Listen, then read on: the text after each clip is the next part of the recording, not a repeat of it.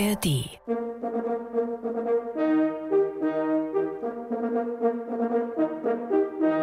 Sattelt die Pferde, heute gehen wir auf Einhornjagd.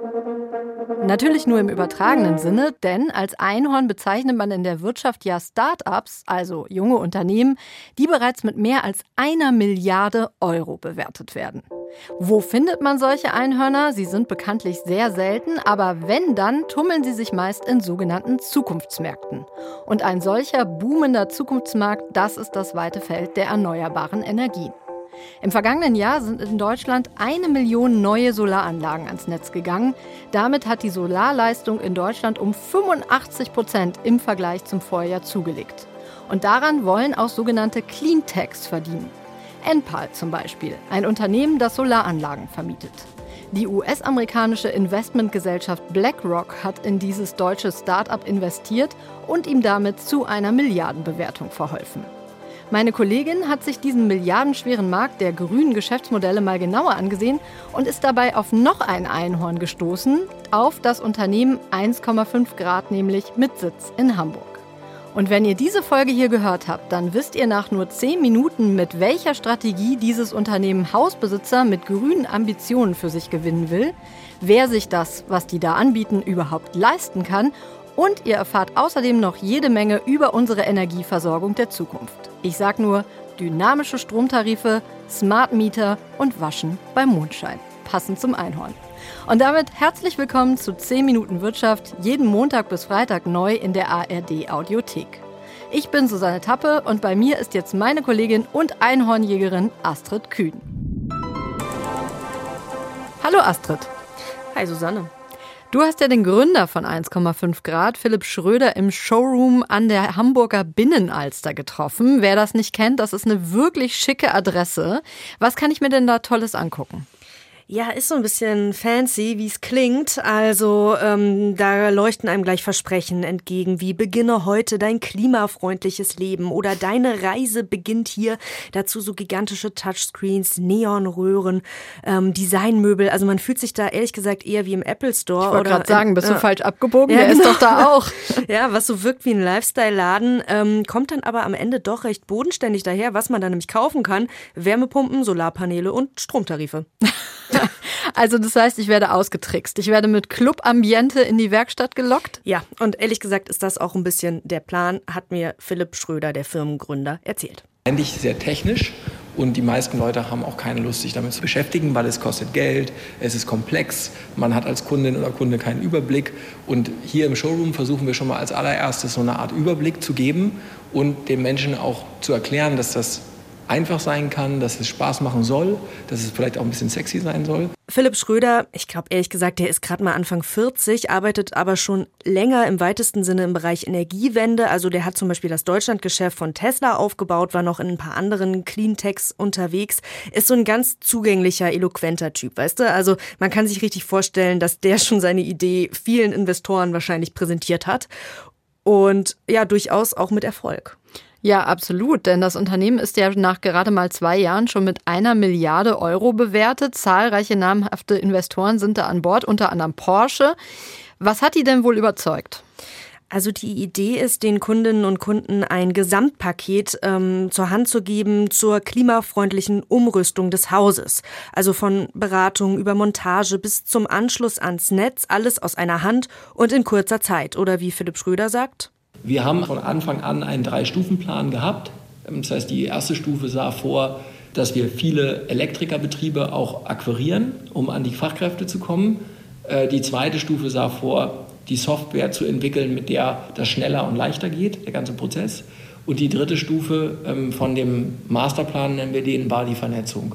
Und das heißt, wir haben das von Anfang an so geplant und haben auch so um Investorengelder geworben. Das heißt, die haben auch von Anfang an eben Handwerksbetriebe aufgekauft, die nun zur Firma zu 1,5 Grad gehören und so können die einfach viel schneller die Anlagen installieren und vor allen Dingen auch ans Netz bringen, weil sie auch den Zähler selbst setzen. Normalerweise muss man da nämlich auf den Netzbetreiber warten und das kann gut und gerne je nach Auftragslage mal ein paar Monate dauern, bis die installierte Anlage dann eben auch ans Netz gehen kann. Okay, also die versprechen ihren Kunden, dass sie sich von A bis Z um alles kümmern. Das heißt, die beraten mich erst zur Installation einer Solaranlage auf meinem Dach zum Beispiel und dann noch zur entsprechenden Wärmepumpe im Keller. Und dann kümmern die sich aber auch um die Inbetriebnahme und um die Anmeldung beim Netzbetreiber und das Ganze soll auch noch schneller gehen, richtig? Ja, genau. Und die werben eben damit, dass es gar nicht so nervig und kompliziert sein muss, ähm, wenn man das so bei denen bucht. Allerdings lassen sie sich diesen Service, ähm, ja, Gedanken auch ganz gut bezahlen. Bei denen kostet es so 20 bis 40.000 Euro, wow. je nachdem, ne, was du jetzt wählst. Aber wenn du das ganze Paket nimmst, also noch mit Wärmepumpe, Ladesäule, dann ist man schon schnell am oberen Ende dieser Range. Das ist schon mehr, als man im Schnitt bezahlt, wenn man sich um alles selbst kümmert, muss man klar so sagen. Also da ist man, ist auch schwer zu sagen, aber im groben Schnitt eher so bei 20 bis 25.000 Euro. Also am unteren Ende. Genau, dann eher am unteren Ende. Aber es kommt natürlich immer sehr auf die jeweilige Immobilie an. Ne? Also es ist immer schwer zu sagen, aber so mhm. als Größenordnung ganz grob. Also man kann schon sagen, hohe Anfangsinvestition ist was für Menschen, die sich dieses Premium-Paket und rundum sorglos auch leisten können und wollen und die sich dann natürlich, muss man auch sagen, auch eng an dieses Unternehmen binden. Also die verkaufen ja nicht nur die Solarpaneele zum Beispiel, sondern vernetzen auch die Energieerzeugung im gesamten Haus. Okay, man muss ja bei diesen Einhörnern und den Bewertungen immer so ein bisschen Vorsicht walten lassen. Da gibt es ja auch sehr, sehr viel Hype. Deswegen mal die Frage nach den Zahlen. Also wie viele Kunden nehmen das denn schon in Anspruch? Verbaut haben die schon rund 170.000 Solardächer, Wärmepumpen und Ladesäulen nach eigenen Angaben. Und ähm, für dieses nächste große Projekt, ich habe es schon ein bisschen angesprochen, Heartbeat, das ist dieses ähm, Energiemanagementsystem, was wirklich die Systeme in deinem Haus auch noch vernetzt. Da gibt's schon 10.000 Kunden. Ähm, bei Heartbeat geht es eben darum, die Systeme smart auszusteuern. Also dass zum Beispiel das Elektroauto dann lädt oder die Waschmaschine dann wäscht, wenn der Strom günstiger ist, zum Beispiel nachts. Aber mehr noch, und das ist wirklich neu an der Idee von 1,5 Grad, dieses, ähm, dieses Heartbeat vernetzt auch die Systeme mit der Strombörse. Das heißt, wenn der Strom vom Dach nicht ausreicht, wird in Echtzeit zugekauft und umgekehrt wird überschüssiger Strom auch dort wieder verkauft. Da gibt's auch Preisgarantien, 15 ähm, Cent für die ersten 6000 Kilowattstunden pro Jahr. Das ist relativ radikal, das gibt es so noch nicht ähm, und Experten stufen das auch genauso ein, ziemlich radikal und ja, auch durchaus riskant für das Unternehmen. Ja, wobei das für mich jetzt auch so klingt, als sei das erstmal ein Lokangebot, was es wahrscheinlich auch nicht ewig geben wird, oder?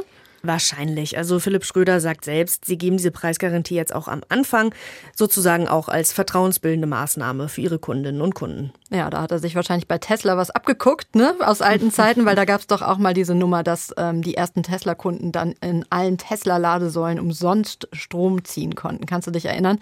Und das gab es dann auch irgendwann nicht mehr. Aber gut, lass uns mal kurz beim Thema dynamische oder flexible Stromtarife bleiben. Also Tarife, bei denen ich als Endverbraucher genau das zahle, was der Strom auch gerade kostet. Dazu haben wir Anfang Juli ja schon mal eine Podcast-Folge gemacht. Die ist auch noch zu finden in der ARD-Audiothek. Aber damals war schon unser Resümee, viele Anbieter gibt es dafür noch nicht, oder Astrid? Genau, also das absolut, der absolute Normalfall ist, dass ich einen Vertrag habe, bei dem ich einen Preis pro Kilowattstunde zahle, egal wann ich den Strom nutze und wie teuer es war, ihn zu produzieren. Die Krux ist nun aber ja, wenn wir immer mehr auf Erneuerbare setzen, das vergangene Jahr war ja ein Rekordjahr, ne? da waren über 52 Prozent ähm, erneuerbarer Anteil im, im Stromnetz, dann brauchen wir einfach mehr Flexibilität. Denn Wind und Sonne sind einfach nicht immer gleich stark und Schwankungen verträgt das Stromnetz nicht. Da wir mit dem Ausbau nicht schnell genug vorankommen und auch Speicher noch rar sind, bleibt da eigentlich nur, dass es belohnt wird, wenn ich den Strom auch dann benutze, wenn er da ist. Und dass das für mich als Verbraucherin dann auch am Ende günstiger ist. Und dafür muss es aber digitale Steuerungselemente geben. Smart Meter, die das erkennen und meine Energiefresser im Haus eben dann anschmeißen, wenn es gerade passt. Genau, meine Waschmaschine wird angeschmissen und dafür muss das Windrad dann eben nicht runtergeregelt werden, wie es heute noch oft der Fall ist. Klingt total sinnvoll, aber du sagst ja schon, ohne die Technik geht's nicht. Wie viele Menschen in Deutschland haben denn schon so ein Smart Meter im Haus? Ja, wir sind da ziemlich abgeschlagen, muss man sagen. Laut Bundesnetzagentur gab es 2022 gerade mal 160.000 Smart Meter in Deutschland bei insgesamt rund 52 Millionen Stromzählern. Hm. Oh.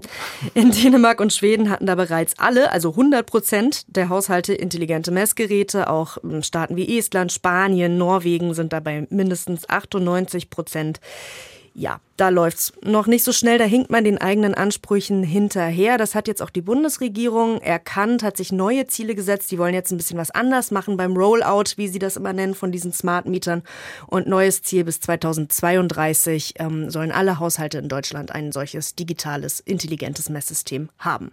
Okay, also die Politik äh, zieht nach mit Vorgaben, einfach weil, ich habe schon gesagt, wir das brauchen, sonst funktioniert unsere Energiewende nicht. Aber wie sieht's denn dann aus? Hofft man, dass dann auch die Anbieter entsprechend nachziehen mit ihren Tarifen und eben auch diese dynamischen Tarife dann jetzt flächendeckend anbieten? Ja, hoffen kann man immer, ne? aber manchmal klappt's dann nicht so gut. Deswegen ähm, gibt's jetzt eine neue Regelung. Ab kommendem Jahr sind nämlich alle Stromlieferanten dazu verpflichtet, auch einen dynamischen Tarif anzubieten. Man wird dann also mehr Auswahl haben, als Kunde oder Kundin einen Stromtarif zu wählen, der auch gut mit dem eigenen Verbrauch harmoniert oder der Sparanreize setzt, wo Strom zu Randzeiten zum Beispiel billiger ist als vormittags. Vorausgesetzt wieder, man hat das entsprechende Messgerät, ne? Ist klar. Das Ganze wird aber vermutlich in Schwung kommen, allerdings nicht von jetzt auf gleich und natürlich auch immer abhängig davon, wie die Rahmenbedingungen und die Alternativen so sind, vor allem preislich. Darüber läuft am Ende ja dann doch immer ziemlich viel. Okay, und genau da bringen sich jetzt, um den Bogen zu schlagen, eben Unternehmen Cleantechs wie 1,5 Grad, aber auch andere in Stellung. Vielen Dank für die ganzen Infos, Astrid, und vor allem natürlich für deinen Besuch vor Ort. Das war sehr unterhaltsam. Ja, gerne. So, liebe Hörerinnen und Hörer, wir versprechen euch hier ja auch ein rundum sorglos Paket, nämlich interessante Wirtschaftsthemen, gut erklärt und das Ganze in nur gut zehn Minuten. Das reize ich hier heute mal wieder aus, äh, zeitlich, deswegen muss ich jetzt ganz schnell Schluss machen.